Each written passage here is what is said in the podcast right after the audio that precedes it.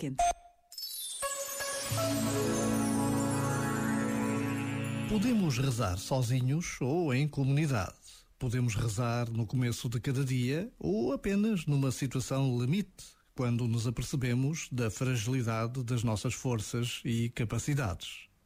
Podemos rezar como quem conversa ou podemos recitar orações, tantas vezes guardadas na memória da infância.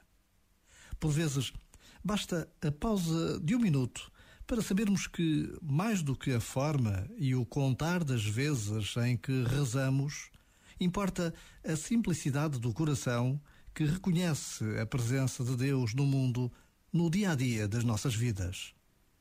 Já agora, vale a pena pensar nisto. Este momento está disponível em podcast no site e na app.